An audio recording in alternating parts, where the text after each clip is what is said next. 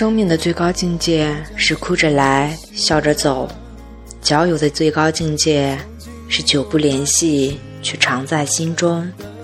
然而呀，婚姻的最高境界却是白发苍苍，依然执手。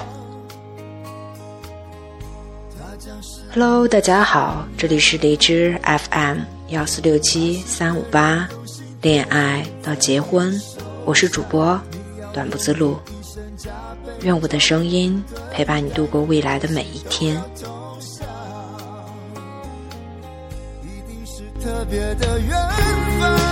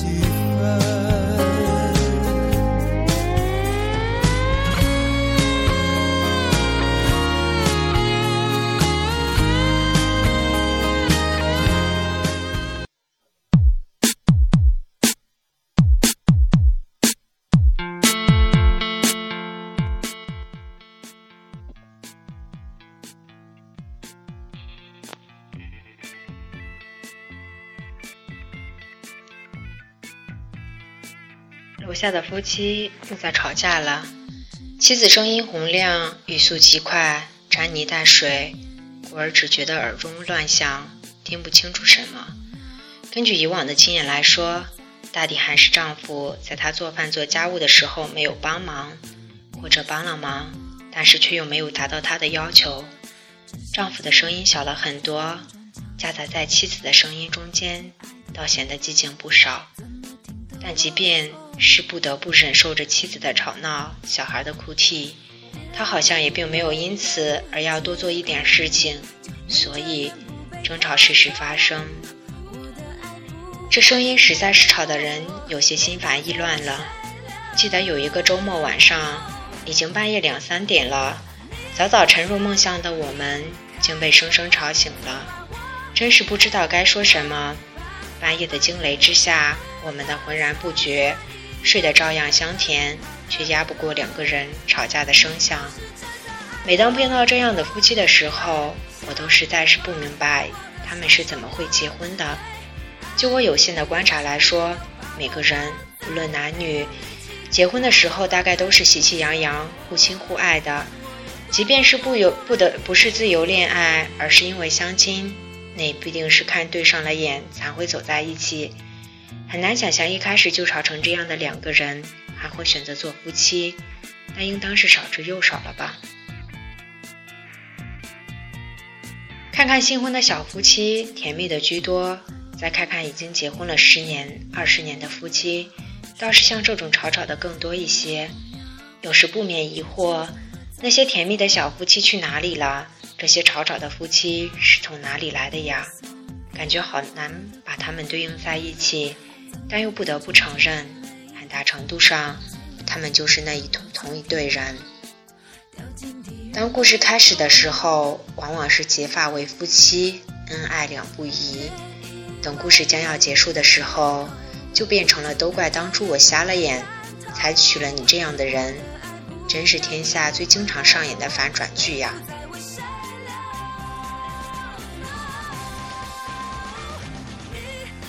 有时候想，会不会是因为在以前人们自由恋爱的少，大多都是说和的，所以难免在婚后发现般配的大概只有父母的眼光，而非两个人自己的心。因为观点的不合而争吵，也就不足为奇了。但看到随着时代的进步，自由选择自己伴侣的人越来越多，离婚率却也越来越高的现状，我也不知道该说什么了。诚然。离婚率的高下不一定就百分百说明了现在的人对婚姻不满度的多于以前的人，毕竟我们还要考虑到以前的人即使不满意，也不大会去选择离婚。考虑到当时的社会氛围，对离婚这件事情还是很排斥的。所以，也许纵向比较，我们不能直接说明人们是更满意了，还是更不满意了。但单单就离婚率这个数字来数字来说，还是很能说明一些问题的。连续十年递增，对于我们这样一个重视家庭、重视人情关系的国家来说，也是一个相当重要的信号了。不过，还有碰到一个好玩的说法。说是因为以前人们的平均寿命短，大概只有三四十岁吧，而现代人的平均寿命都已经达到了七八十岁，几乎比以前的人多了一倍。所以要现在的人在一生只爱一个人，时间太长了些，有违天性。不知道其他人看了感觉怎么样？我只是觉得好笑。首先，就算在平均寿命只有三四十年、三四十岁的古代。一生只爱一个人的这种情感婚姻也是少之又少。即便是庭有枇杷树，吾妻死之年所手之也。今已亭亭如盖矣。庭有枇杷树，吾妻死之年所手之也。今已亭亭如盖矣的归有光。十年生死两茫茫，不思量，自相忘，自难忘的苏轼。记录夫妻二人闺房一闺房趣事的沈三白。也都并没有做到和诗歌相称的专情，对妻子的情也真，都喜欢了别人也是真。从古到今，人的这种天性就没变过。别说七八十年太长了，三四十年也是够长了。按照科学研究所表明的那样，实际爱情的保鲜期也不过三四个月，过了那三四个月，激情便会褪去。所以三十四十年也好，七八十年也好，如果真的说起来，都是太长了。但为什么不是所有人都会在有生之年频频更换频率？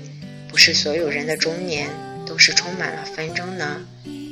因为我们的爱情中，除了如胶似漆的爱情，还应该有彼此认可的友情，互相体谅的亲情，以及对自身责任的勇于承担吧。有些人在心底从来没忘记，有些事，有些梦，还找不到谜底。有些话，